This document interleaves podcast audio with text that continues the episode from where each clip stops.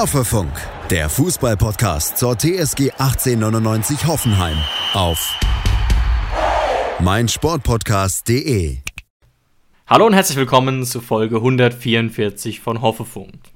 Wir befinden uns in einer wirklich prekären Situation. Der Februar ist zwar endlich vorbei, aber die Ergebnisse des Februars stehen uns immer noch deutlich vor Augen. Wir sind abgerutscht auf Tabellenplatz 16. Die aktuelle Lage könnte kaum düsterer sein. Fünf Pflichtspiele in Folge, allesamt verloren. Und weil das Ganze so düster ist, möchte ich mit einem positiven Gedanken starten und euch, also allen, die jetzt gerade zuhören, danken, dass ihr weiterhin so regelmäßig den Hoffefunk hört, trotz dieser beschissenen sportlichen Situation. Und ich finde es nicht selbstverständlich, dass man hier trotzdem weiterhin fleißig einschaltet, obwohl es so zugeht. Und dafür wirklich herzlichen, herzlichen Dank.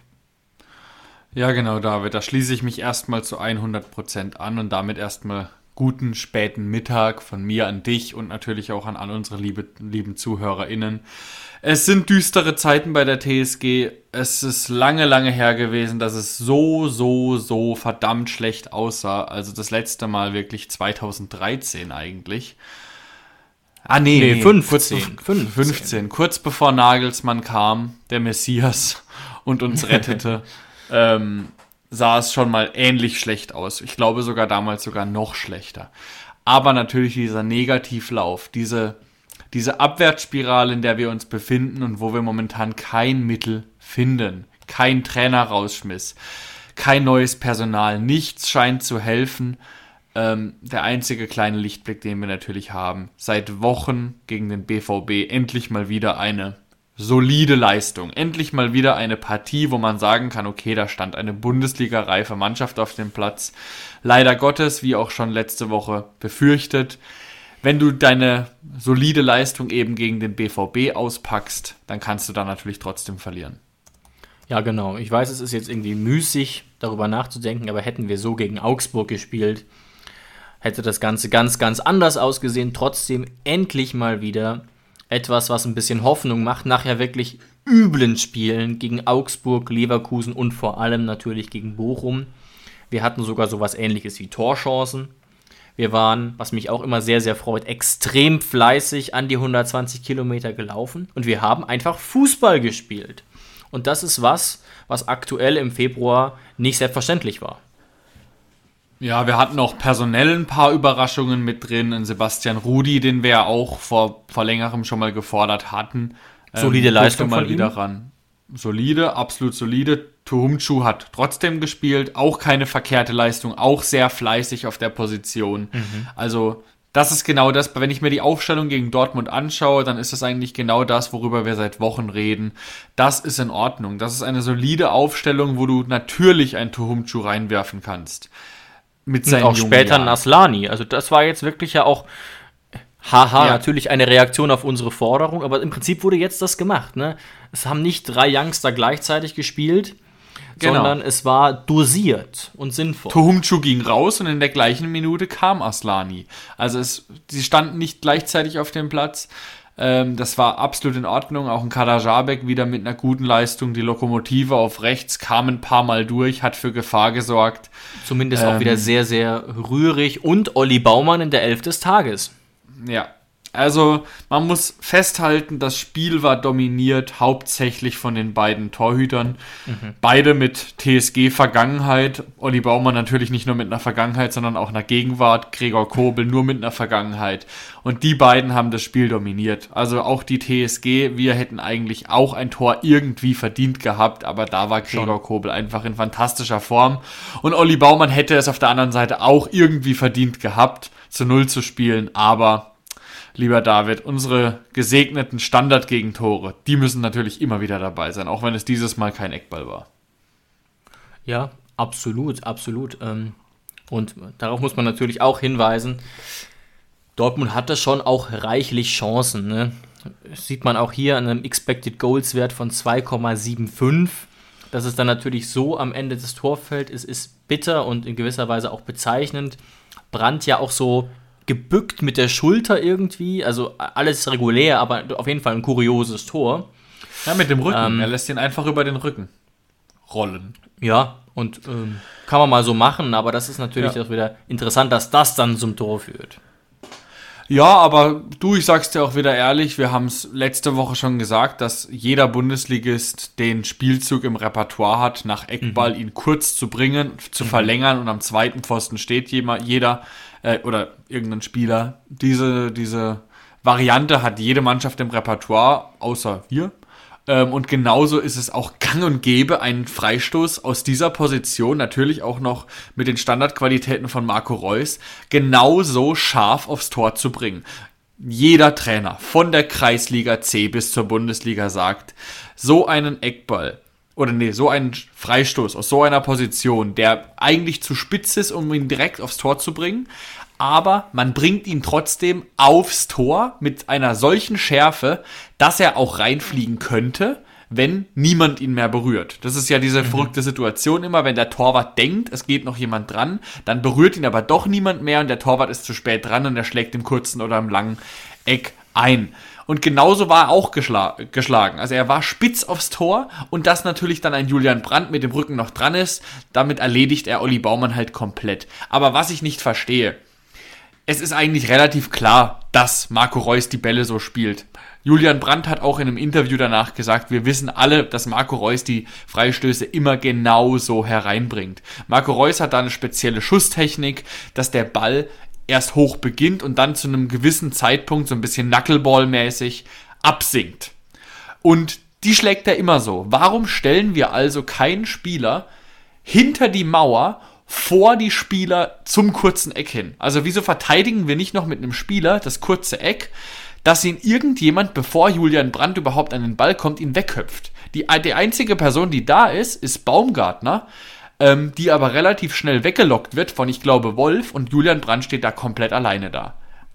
Also Kader Schuljungenmäßig deckt, verteidigt. deckt noch irgendwie den Raum. Also das wäre natürlich eine Möglichkeit, was du beschreibst, ist natürlich was, was sehr, sagen wir mal, sehr Oldschool-Fußball wäre, aber vielleicht wäre sowas ja richtig bei einer Mannschaft, die aktuelle Gegentore ohne Ende fängt und verunsichert ist, ne? Ich habe ja auch letzte Woche schon gesagt, natürlich verteidigst du Ecken heutzutage nicht mehr so, dass alle elf sich hinten reinstellen. Es sei denn, du bist Regionalligist und spielst gegen Bayern München im DFB-Pokal. Aber wenn wir es momentan nicht anders hinbekommen, dann dann lass doch sagen, ist doch egal, ob wir nach einem Eckball kontern. Was bringt es uns, wenn wir dann mit Bebu kontern? Und Bebu ist ja wirklich alles andere als in Form.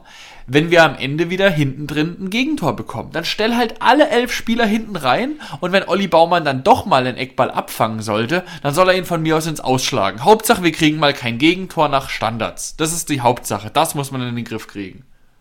Ja, letzte fünf Bundesligaspiele, Jonas. Wie viele Gegentore hatten wir? Ah, Kann ich jetzt einfach nur mal grob raten? 13? 14. Also wir sind wirklich an einem, wirklich an einem, an einem Punkt, an dem es eigentlich nicht mehr schlechter werden kann, an dem wir maximal verunsichert sind, aus jeder Halbchance gefühlt ein Gegentor fangen.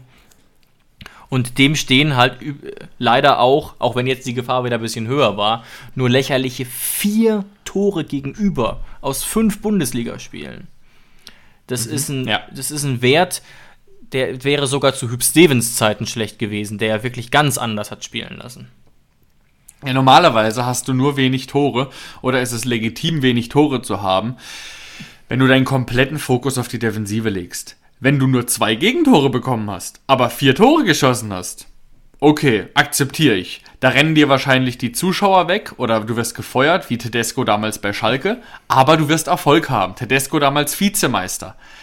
Aber wenn du natürlich 15 Gegentore kriegst oder 14 waren's und schießt trotzdem nur vier Tore, dann bist, ist die Kacke natürlich richtig am Dampfen. Dann bist du vorne, hast du keinen Druck drauf und hinten bist du wackelig. Und das ist eine Kombination, mit der man im Abstiegskampf steckt. steckt. Und völlig zu Recht.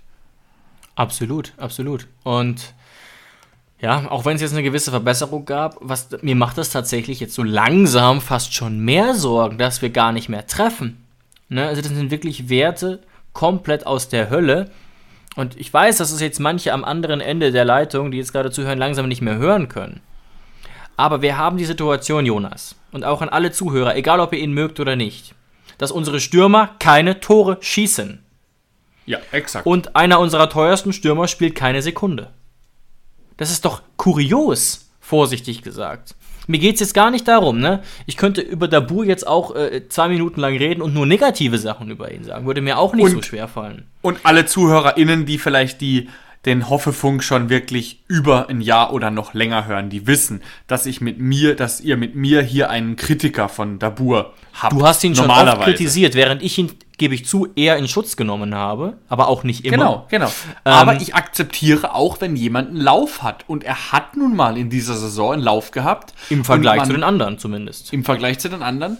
Und man hatte das Gefühl, dass er in diesem Jahr so ein bisschen angekommen ist. Und genau prompt in dieser Situation ver ver verschwindet er komplett von der Bildfläche und wird auf die Bank gesetzt von einem Aslani und einem Dolberg. Und die beiden nenne ich wirklich in einem Atemzug, auch wenn der eine mit 21 als neuer Supergarant galt und der andere ist eben ein, ein Juniorenspieler mit Aslani, weil Dolberg, ey, was willst du noch sagen? Der hatte, der wurde eingewechselt, hatte 25 Minuten, das ist okay dafür, für die Leistung, die er bis jetzt bringt. Mehr hat er nicht verdient, er hat eigentlich sogar weniger verdient. Und das Auffälligste von ihm war, neben einem Schuss, den Kobel okay pariert, war, dass er beim Friseur war. Das war das Auffälligste von Dolberg. Ich verstehe es nicht. Und dann Aslani war auch wieder okay. Aber wir haben ja wieder gesehen, wir brauchen keine okayen Leistungen momentan. Kurz vor Schluss köpft er eine hundertprozentige am Tor vorbei. Ich will jetzt damit gar nicht sagen, dass ein Dabur den gemacht hätte. Darum Aber geht's es auch gar muss nicht, ja ja. auch es muss ja auch ein bisschen darum gehen, Aslani hat jetzt die 50. Chance bekommen. Er wird jedes Spiel eingewechselt.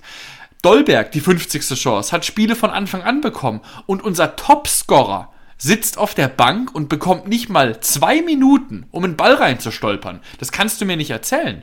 Und mir geht's dann nicht darum, ich weiß, viele, viele ähm, Fans haben uns auch geschrieben und haben gesagt, ja, Dabur ist in der Fanszene nicht beliebt. Dabur ist kein extrovertierter Typ, der nach den Spielen in die Fans, in den Blog kommt. Liebe Freunde, ich weiß, das ist auch ein wichtiges Thema, ein bisschen Fannähe. Bin ich auch ein großer Freund davon. Aber zum jetzigen Zeitpunkt ist mir das Schnutzpiep egal. Solange Munas Dabur am Ende fünf Tore noch schießt, um uns in der Liga zu halten, darf der auch nach jedem Spiel sofort nach Hause fahren. Wir sind wirklich in dieser Situation, dass das eben das Zentrale ist. Und ne, du sprichst schon an, äh, wie, wie, wie schlecht Dolberg bisher angekommen ist, jetzt mit der Ausnahme von dem einen glücklichen Pokaltor. Aber es tut mir wirklich leid. Ich habe mich so gefreut, dass er wieder fit ist. Aber Ilas Bebu kriegt die letzten vier Spiele überhaupt keinen Fuß auf den Boden. Kickernoten der letzten vier Pflichtspiele von Ilas Bebu 5,0, 5,5, 4,5, 5,0. Das liegt nicht nur an ihm. Aber es geht ja auch darum, neue Impulse zu setzen und zu versuchen, dass irgendein Dödel mal ein Tor schießt. Wir schießen keine Tore. Ja. Und was man Munas Dabur wirklich lassen muss, er ist der Spieler in unserem Kader, der neben Kramaric Prime und Kramaric Prime ist momentan verschollen. Das heißt, Munas Dabur ist der Spieler in unserem Kader, der am, mit, einer, mit der höchsten Wahrscheinlichkeit aus nichts ein Tor schießt. Alle anderen auf dem Platz, ein Bebu, ein Baumgartner, die brauchen drei Chancen für ein Tor. Dabur braucht manchmal eine halbe Chance. Damit sage ich nicht, dass Munas Dabur hier der Knipser vor dem Herrn ist. Aber Munas Dabur hat am meisten schon in gewissen Szenen. Wenn ich jetzt eine Compilation machen müsste für YouTube, dann wäre es ein leichtes für mich, klassische Stürmertore von Munas Dabur bei der TSG zusammenzuschneiden. Und das meine ich damit. Und es wäre auch genauso gut ein leichtes für mich, eine ähm, Compilation von Bebu zusammenzuschneiden, wie er hundertprozentige Chancen vergibt. Das natürlich auch. Und es geht, Ja. also mir persönlich geht es jetzt gar nicht so sehr darum, dass wir ihn hier fordern, dass er der große Heilsbringer ist, sondern es geht darum, dass er seit vier Spielen keine Sekunde bekommt. Wenn der jetzt wenigstens zweimal die Chance über 30 Minuten bekommen hätte und kriegt da auch nichts geschissen, dann würden wir diese Debatte hier nicht führen. Aber es wurde jetzt wieder nachgefragt, danke an Rebecca Allgeier nochmal, ähm, Vielleicht auch so ein bisschen mit dem Hintergedanken, ob es nicht doch disziplinarische Gründe hat. Scheinbar nicht. Es wurde wieder mit Taktik begründet. So und auch so ein bisschen nach dem Motto, ja, mit Bebu und Kramaric nebeneinander. Das ist wesentlich sinnvoller als jetzt zum Beispiel Kramaric und Dabur gleichzeitig. Das sehe ich sogar ein. Aber es geht ja auch darum, warum kommt er nicht in der 65. zum Beispiel? Sondern wie gesagt, Ja. Lob an Aslani dafür, wie gut er reinkommt in der Situation, dass die Mannschaft eigentlich am Boden ist und nichts funktioniert. Aber es tut mir leid, er trifft nicht. Er trifft nicht, er hatte die hundertprozentige Chance, er hatte die beste Chance im Spiel, ähm, hat jetzt auch irgendwie schon rund 200 Minuten bei den Profis absolviert und hat kein Tor geschossen. Es geht jetzt wirklich nur um ganz, ganz harte Argumente. Und Munas hätte die zumindest für diese Saison. Und wenn er, wenn er jetzt, weißt du, wenn er jetzt nächste Woche und übernächste Woche die Chance kriegt und verkackt auch, dann, sind, dann werdet ihr auch dieses Thema hier nicht mehr hören. Aber wieso bekommt denn jeder eine Chance? Jetzt auch mal mit Tom Bischoff eingeschlossen, der ja auch sehr offensiv spielt. Aber Munas so gar nicht. Das ist doch langsam wirklich einfach nur auffällig. Genau, das ist der Punkt, dass jeder eine Chance bekommt, außer er. Und das ist schon, schon wirklich bemerkenswert. Schatz, ich bin neu verliebt. Was? Da drüben. Das ist er. Aber das ist ein Auto. Ja, eben. Mit ihm habe ich alles richtig gemacht. Wunschauto einfach kaufen, verkaufen oder leasen. Bei Autoscout24. Alles richtig gemacht. Und das zweite Bemerkenswerte eigentlich in der Aufstellung ist, nach, äh, oder das finde ich eigentlich sogar okay, oder das bestärkt mich darin, dass ich die letzten Spiele es komplett richtig gesehen habe, oder genauso gesehen habe wie, wie Matarazzo. Nsocki auch komplett von der Bildfläche verschwunden. Nsocki letztes Spiel ähm, nicht eingewechselt worden, worden ähm, wurde Bicacic, der gerade erst von einem Kreuzbandriss zurückgekommen mit weit über 30. Und jetzt wird nach, in der 30. Minute wird schon wieder Bicacic eingewechselt statt Brooks und Nsocki. Nsocki war aber okay, angeschlagen. Nsocki war angeschlagen. Ja, aber Biko hat's okay gemacht. Ja. Aber ich finde es schon bemerkenswert, dass da auch sogar ein Brooks draußen sitzen Das bleibt. ist bemerkenswert, ja. Ich finde es gerade momentan wirklich nicht hundertprozentig nachvollziehbar, wie Matarazzo mit unseren, ich habe es ja letzte Woche schon gesagt, mit unseren Großverdienern auf der Payroll umgeht. Und das finde ich irgendwie ein bisschen komisch, weil du kannst ja ehrlich gesagt von einem Munas Dabur nicht erwarten, nach fünf Spielen, wo er mit dem Arsch nicht angeguckt wird, dass er nächstes Spiel vielleicht zur 60. Mal reinkommt und dann spielt, als wäre nichts gewesen. Der muss doch angekäst sein und völlig zu Recht. Auch ein Nsocki ist bestimmt ein bisschen angekäst. Auch ein Brooks ist angekäst. Klar waren das keine geilen Leistungen, aber von 0 auf 100 von einem über 30-Jährigen mit einem Kreuzbandriss überholt zu werden und auf einmal von 0 auf 100 keine Chance mehr zu bekommen, ich finde die Entscheidungen teilweise ein bisschen komisch. Und auf der anderen Seite wird ein Aslani, der es ja von seinem, von seinem Selbstverständnis her zu einer Million Prozent verstehen würde, nicht in jedem Spiel eingewechselt zu werden. Und auch nicht unbedingt der, der 65. Ja. Es geht ja auch darum, du brauchst im Abstiegskampf selbstbewusste Leute. Und es bringt mir überhaupt nichts, wenn am Ende Aslani und Tuhumchu super selbstbewusst sind, während unsere großen Player daheim sitzen und heulen und äh, denken, sie wären die schlechtesten Spieler der Welt. Oder pissig sind und sagen, scheiß auf die TSG, äh, ich bin im, im Sommer eh weg. Oder sonst irgendwas. Ich finde, es wird, es ist, das, die, das, was immer gesagt wurde, was die groß, große Stärke von Breitenreiter ist, die Kommunikation mit den Spielern, von der wir ehrlich gesagt bei der TSG nichts gesehen haben, die ist meiner Meinung nach komplett falsch gerade von Matarazzo. Ich finde, er verunsichert unsere großen Spieler. Ja, also das kann man zum Teil so verstehen. Er hat ja auch Kramer mal ein Spiel draußen gelassen. Das finde ich absolut richtig, dass man den auf jeden Fall nicht rausrotiert. Aber ja, also gegenüber Dabur und Brooks finde ich es auch ehrlich gesagt ein bisschen zweifelhaft. Ähm, auch ne, drei Spiele lang wurde auch Rudi mit dem Arsch nicht angeguckt. Also. Ja, und auf einmal spielt er für Delaney und Delaney sitzt durch. Also ich kann diese von 0 auf 100 Entscheidungen nicht verstehen. Das sind doch, das sind doch Entscheidungen, die einfach, keine Ahnung, äh, das sind doch Verzweiflungsaktionen. Wenn Delaney vier Vielleicht. Spiele in Folge startet und auf einmal wird er nicht mal eingewechselt. Ja, vielleicht. Vielleicht noch ein positiver Gedanke zur Dreier- bzw. Fünferkette. Ich fand das jetzt in, insgesamt schon, auch im Verhältnis dazu, wie offensiv stark der BVB ist, relativ solide. Und daran lag, äh, das hatte auch mit Akbu zu tun, der sich jetzt natürlich jetzt nicht krass in den Vordergrund gestellt hat, aber der aus meiner Sicht zu den Besseren gehörte.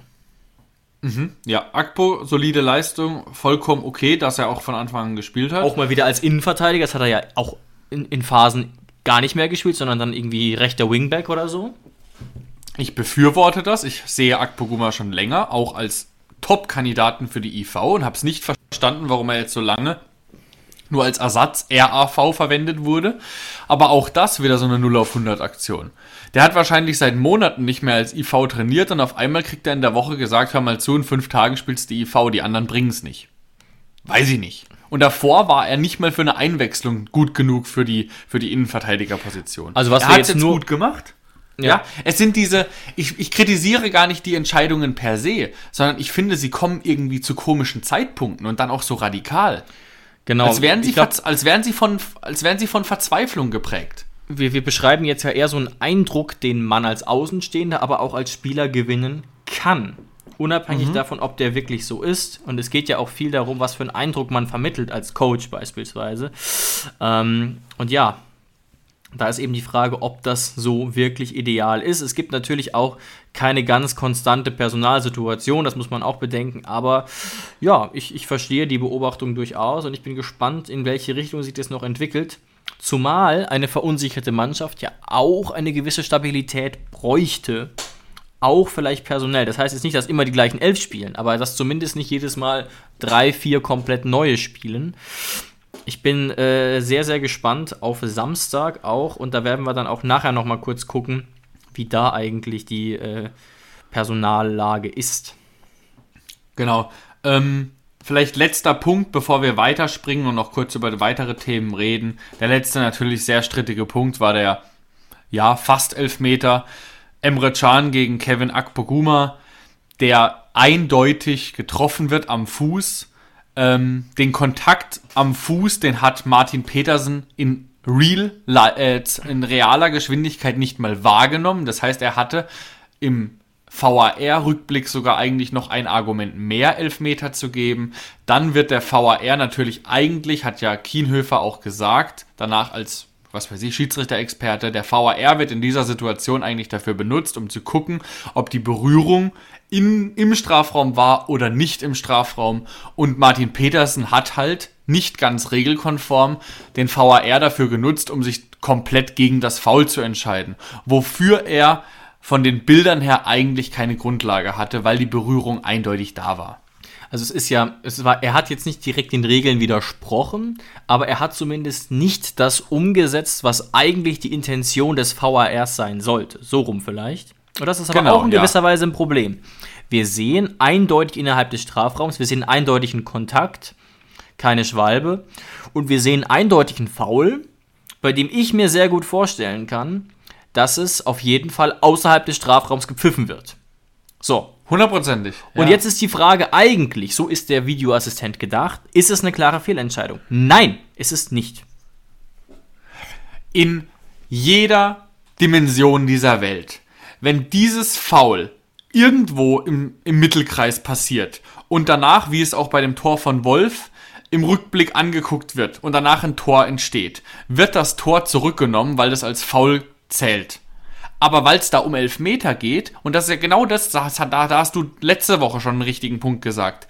Es gibt nicht das Foulspiel, das für einen Freistoß reicht und das Foulspiel, das für einen Elfmeter reicht. Ein Foulspiel ist ein Foulspiel. Und da wurde einfach mit zweierlei Maß gemessen, was eigentlich so nicht sein darf. Und ich kann die Entscheidung trotzdem in gewisser Weise nachvollziehen. Aber in gewisser Weise wünsche ich mir auch einfach, dass man das tut, so wie der VAR gedacht ist. Ähm, und dann nicht, ne, das hat ja auch, man hat ja sogar den Spielern angesehen. Und ich rede nicht nur von den TSG-Spielern, dass das für Irritation gesorgt hat. Und dann musste er sogar Schiedsrichterball machen, wo ich dann kurz dachte, also es war alles, das ist, das ist, entspricht den Regeln. Aber da dachte man kurz, okay, sind wir jetzt in der Kreisliga B oder was? Also, das hat verständlicherweise für Irritation gesorgt und auch der Sky-Reporter, der traditionell nicht immer auf der TSG-Seite ist, war nachhaltig irritiert und meint, er kann das nicht so ganz nachvollziehen. Der hat im Prinzip ja eindeutig da ist. der hat im Prinzip schon den Elfmeter anmoderiert und hat dann irgendwas gemeint von wegen, ja, das könnte das Spiel nochmal Spannung, spannend machen, bla bla bla und war dann wirklich kurz konsterniert und überrascht von dieser Umentscheidung. Du glaubst ja im Leben nicht, dass Martin Petersen, wenn die Berührung von Chans Fuß an Akpus Fuß außerhalb vom 16er gewesen wäre, dass er dann den Freistoß zurückgenommen hätte. Ich glaube, das hätte er sogar gar nicht gedurft. Er darf ja keinen Nein. Freistoß zurücknehmen. Nein, darf er nicht. Also nur weil die Situation im Strafraum war, konnte Martin Petersen eine Entscheidung, die er eigentlich auf dem Platz schon richtig wahrgenommen hat, in Superzeitlupe wieder zurücknehmen. Also, wie du es richtig sagst, so ist der VAR nicht gedacht und er hat den VAR in diesem Moment missbraucht, um seine Entscheidung, die vielleicht für ihn eher 60-40 in die Richtung war, zu revidieren. Und so ist er nicht gedacht. Dann, er darf es dann, aber theoretisch trotzdem. Ne? Wir, wir, wir kritisieren dann bist das, aber du aber wieder bei der Situation, wo ich sage, Martin Petersen, suchen Sie sich einen schönen 9-to-5-Job, wir brauchen Sie nicht mehr, wir machen jetzt alles digital, wir machen alles mit einem Video. Aber es besteht ja weiterhin die Möglichkeit, und das hast du, glaube ich, mal gefordert, oder wir beide zusammen, ist ja auch egal, dass der Videoassistent selbstständig guckt liegt eine klare Fehlentscheidung vor? Oder bei ganz knappen Situationen, ist es ein Elfmeter oder ist es kein Elfmeter? Wo genau war der Kontakt? Das ist eine eindeutige Entscheidung. Du hättest eine Linie ziehen können. Du hättest genau feststellen können, Zentimeter genau, wo das Foul ja. war. Und ich wieso gibt es. Ich hasse es in jeder Situation, Jonas, wenn das, der Schiedsrichter das, auf dem Platz an die Seitenlinie geht und sich seinen eigenen Fehler nochmal angucken kann. Ich hasse es. Das ist ein Double oder vielleicht sogar Triple Check. Weil im Spiel guckt ja der Schiedsrichter genau zu, dann guckt, äh, schreitet der Videoassistent ein und dann nochmal der Schiedsrichter auf dem Platz. Also das kann so nicht die ideale Lösung sein. Die Forderung, die wir schon vor Wochen oder vor Monaten oder eigentlich immer hatten, ist, der Videoschiedsrichter muss zum Team des Schiedsrichterteams gehören und muss genauso Verantwortung übernehmen wie alle anderen auch. Und es muss einfach so ablaufen. Wenn ich das jetzt hier so synchron sprechen sollte, dann muss doch der, der Knopf im Ohr von Martin Petersen gewesen sein. Äh, ja, ich weiß jetzt auch nicht, aber für deine Scheiße will ich hier keine Verantwortung übernehmen. Guck's dir lieber nochmal selber an. Ich gehe mir kurz einen Espresso machen und dann gucke ich mir deine Entscheidung an. Anders kann es nicht abgelaufen sein. Weil wenn da ein fähiger Schiedsrichter steht, dann muss er sagen, okay, äh, faul, das war deine Entscheidung, Martin. Du bist der Hauptschiedsrichter, aber ich revidiere dich kurz und sage dir, dass der Kontakt den du als faul gewertet hast, der war im Strafraum und nicht außerhalb des Strafraums. Die Kommunikation, und dann sagt genau. der Martin, schönen Dank, der, dafür sind wir ein Team, jetzt gibt's elf Meter und dann geht's weiter. Da brauchen wir keine 50 Kamerachecks im Stadion. Genau, die Kommunikation hätte sein müssen, du, den Kontakt, den du gepfiffen hast, der war im Strafraum. Dann hätte Petersen kurz zwei Sekunden überlegt, hätte gesagt, ja, dann muss ich elf Meter geben. Dann hätte der Videoassistent gesagt, ja, dann musst du elf Meter geben. So, ja, fertig. Und dann hätte er sich einen Espresso geholt. Und das, das heißt jetzt nicht unbedingt, dass man diesen Elfmeter geben muss. Versteht mich da nicht falsch. Aber Petersen hat sich in der ersten Sekunde dafür entschieden, dass Kontakt ist, der Kontakt ist ein Foul. Und er lag damit nicht falsch. Zumindest nicht grob falsch. Und das ist entscheidend. Ähm, und ich würde mir da wirklich äh, Klarheit wünschen. Und ich gebe das gerne zu. Wenn es diesen Elfmeter gegeben hätte, wäre der sehr bitter gewesen für Dortmund. Aber so ist eben das scheiß Leben. Er wäre richtig gewesen. Es war doch ein Kontakt da. Und keiner von uns kann in Superzeitlupe wirklich beurteilen, wie der Kontakt also wirklich war. Er verliert es. Der Kontakt war kom komplett da. Es war nicht nur ein Larifari-Kontakt, sondern es war ein Tritt gegen den Fuß von Akpo und Akpo geht zu Fall. In einer Situation, wo Akpo nicht hätte zu Fall gehen müssen. Und das muss eigentlich für einen Elfmeter reichen. Ich gebe zu, wenn sich Martin Petersen nicht für den Elfmeter entscheidet, musst du auch keinen Elfmeter nach VAR geben. Aber genau. immer dieses Revidiere, immer, dass du dir. Andersrum hätte das auch gegolten, versteht mich da nicht Ja, falsch. genau. Es Einfach geht um ein logisches Vorgehen. Ein logisches Dass Vorgehen. man bei 40, 60 Entscheidungen oder 60, 40 Entscheidungen trotzdem eher dabei bleibt, was man in Real-Geschwindigkeit gesehen hat. Ansonsten brauchen wir keine Schiedsrichter in Fleisch und Blut mehr. Es geht doch auch um Autorität und im Prinzip hat sich der Schiedsrichter Autorität genommen und für Irritation gesorgt auf und neben dem Platz. So, genug aufgeregt, wir können es nicht ändern. Vielleicht hätte ja auch Dortmund trotzdem gewonnen, aber es war einfach nur eine sehr ärgerliche Situation. Ja, ich denke auch, dass Dortmund trotzdem gewonnen hätte oder wir maximal gepunktet hätten. Dortmund hatte wirklich, wirklich gute Torchancen. Wir hatten einen sehr starken Olli Baumann, aber darum ging es uns jetzt wirklich gar nicht so sehr bei dieser Situation, sondern um das unlogische Vorgehen dahinter und um äh, äh Mechanismen, die man, glaube ich, besser gestalten könnte. So, liebe Leute. Wir haben Donnerstagabend so langsam und am Samstag wird es ernst und es ist eigentlich langsam wirklich Zeit zu liefern. Es geht gegen Mainz 05, das klingt nach einem Gegner, gegen den man gut und gerne mal punkten kann, auch wenn man sich den Kader anguckt. Allerdings ist es auch eine Mannschaft, die sehr, sehr gut in Form ist. Die aus den letzten fünf Partien vier gewonnen hat. Unter anderem 5-2 gegen Bochum, 3-1 gegen Augsburg und 4-0 gegen Gladbach. Scheiße, scheiße, scheiße. Aber wenn ich mir, ja. wie gesagt, den Kader angucke und eben auch angucke, dass die Mannschaft ja, die muss ja wollen. Ne? Die muss es sich auch selbst beweisen wollen. Und ich habe genug Spieler im Hinterkopf, die da auf jeden Fall auch die Mentalität für haben. Dann müssen wir so langsam quasi Punkte verlangen. Auch damit es nicht sich noch weiter zuspitzt. Ich habe am Anfang gesagt, wir stehen auf Platz 16, punktgleich mit dem 17. Und wir haben schon auch noch einige Bretter vor uns in den nächsten Spielen. Vielleicht mal ganz kurz, bevor wir das noch einschätzen, noch mal kurz die, die Situation, weil es ja immer so ein bisschen unübersichtlich ist. Also, Jakob Brun-Larsen, Grisha Brömel und Justin Che fehlen. Tom Bischoff ist fraglich und angeschlagen, ebenso wie Angelo Stiller. All, außerdem ist jüngst auch noch Bebu angeschlagen. Klingt jetzt hart, aber dem würde eine Pause vielleicht auch ganz gut tun, auch wenn ich natürlich hoffe, dass er im Kader stehen kann. Außerdem ist Angelo Stiller angeschlagen. Äh, Quatsch, Angelino ist angeschlagen. Mhm. Das wäre, stand jetzt wirklich ein Problem, denn Robert Sko ist zwar ein Kandidat für den Kader, aber keiner für die Startelf. Ähnliches gilt bei Delaney, Geiger, Nsocki und Kabak, die zwar im Prinzip fit sind, aber als Option für den Kader bezeichnet wurden. Also, long story short, die Personalsituation ist nicht ganz so gut. Und die von uns gewünschte Stabilität kann da wenig ähm, passieren, ehrlich gesagt. Wäre natürlich sehr ärgerlich, wenn wir gerade erst Akpo gelobt haben in der Innenverteidigung und der aber aus Personalsicht wieder als Rechtsverteidiger agieren müsste, ja, weil Kadajabek beispielsweise nach links muss, weil Angelino und Sko eben nicht einsatzfähig wären. Was wiederum zur Folge hätte, dass irgendjemand nachrücken muss. Also sei es ein Biko, sei es ein Brook, sei es ein Socki. Jetzt alle drei momentan nicht für Topleistungen bekannt.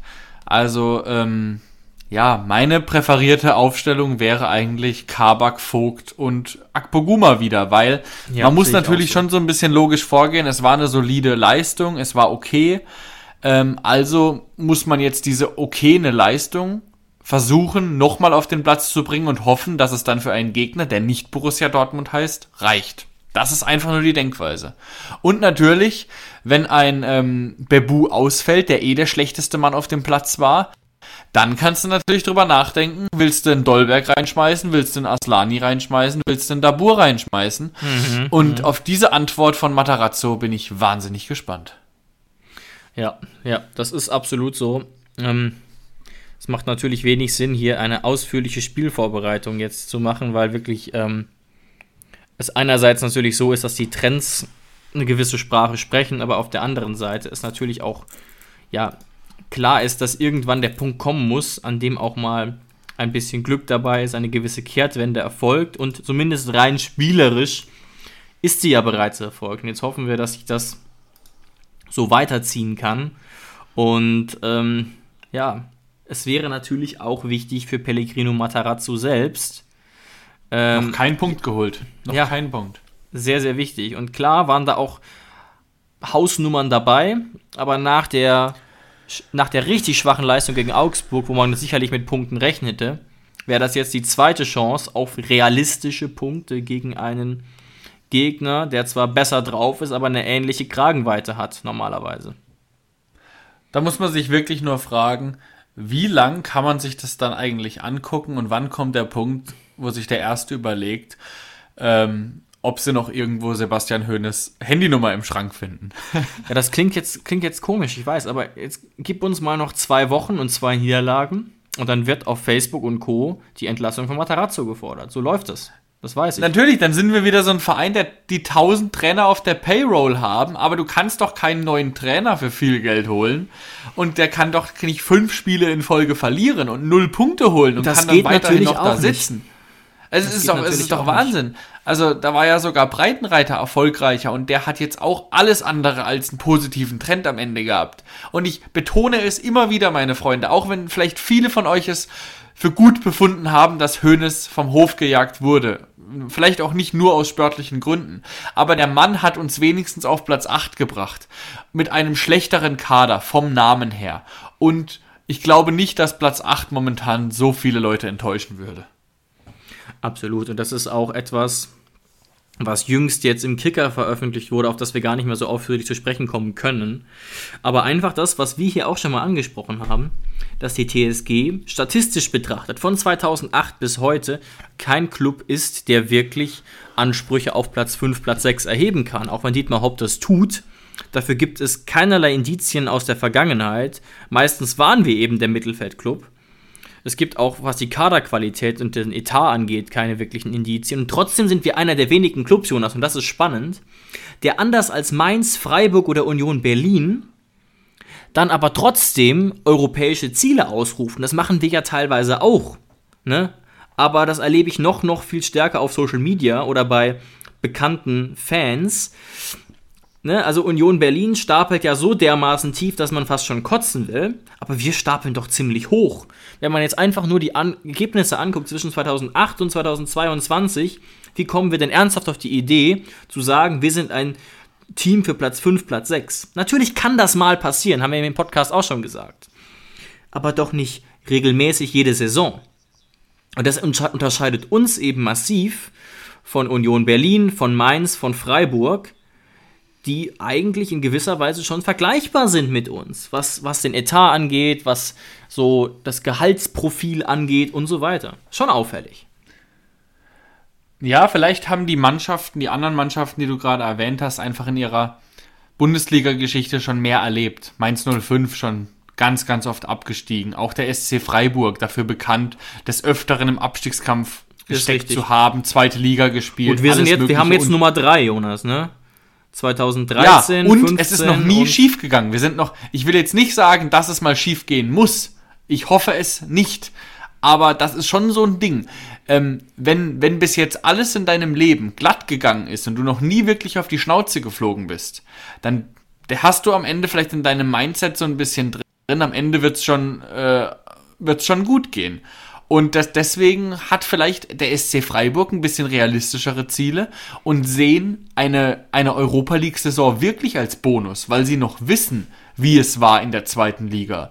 Und für uns war ja die, die Zweitligasaison einfach nur ein Durchmarsch, einfach nur eine Station in die erste Liga und ja. keine Situation, in der wir abgestiegen sind und wieder hochkommen mussten. Also ich fordere hier nicht den Abstieg, aber wenn es dazu beiträgt, jetzt wenigstens mal im Abschießkampf gesteckt zu haben und es am Ende knapp reichen sollte, dass wir hoffentlich in der Liga bleiben und wir dadurch die nächsten Jahre ein bisschen realistischere Ziele ausgeben, dann hat es wenigstens vielleicht halbwegs seinen Sinn gehabt. Absolut, wobei ich jetzt nicht weiß, ob man das wirklich in einen konkreten Zusammenhang zu dem sportlichen Abstieg von Platz 4 auf Platz 16 stellen kann. Weil wir waren ja schon auf Platz 4. Ne? Deswegen. Aber ich glaube, das ist ein Problem, das der Verein generell hat und über das er zumindest mal nachdenken sollte. Äh, weil es einfach auffällig ist im Vergleich zur Konkurrenz mit einem ähnlichen Etat.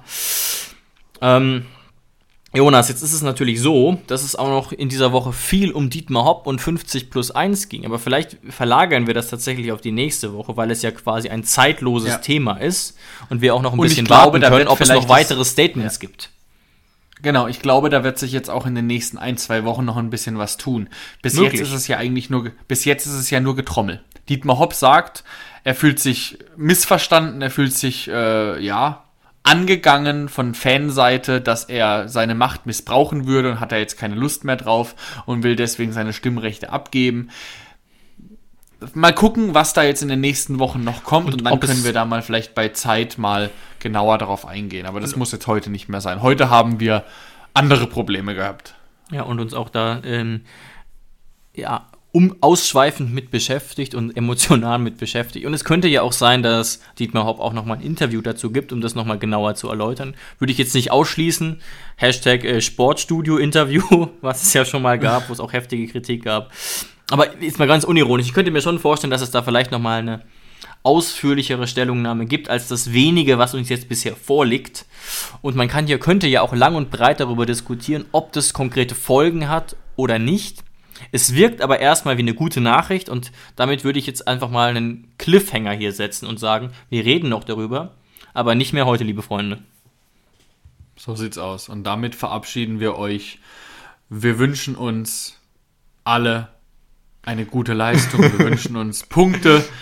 Ähm, ja, gegen Mainz 05 kann ich sagen, nicht nur eine gute Leistung, da müssen jetzt auch mal Punkte her, weil eine gute Leistung können wir uns am Ende nichts mitkaufen. Und in diesem Sinne, wir rufen wieder das Prinzip Hoffnung aus und wünschen euch eine schöne Woche. Ciao, ciao, macht's gut. Macht's gut. Ciao. Schatz, ich bin neu verliebt. Was?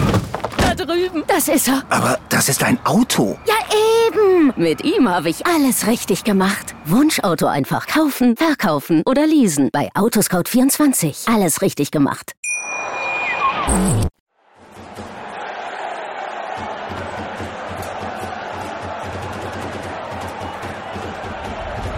Hoffefunk, der Fußballpodcast zur TSG 1899 Hoffenheim auf meinsportpodcast.de. Schatz, ich bin neu verliebt. Was? Da drüben. Das ist er. Aber das ist ein Auto. Ja, eben. Mit ihm habe ich alles richtig gemacht. Wunschauto einfach kaufen, verkaufen oder leasen. Bei Autoscout24. Alles richtig gemacht.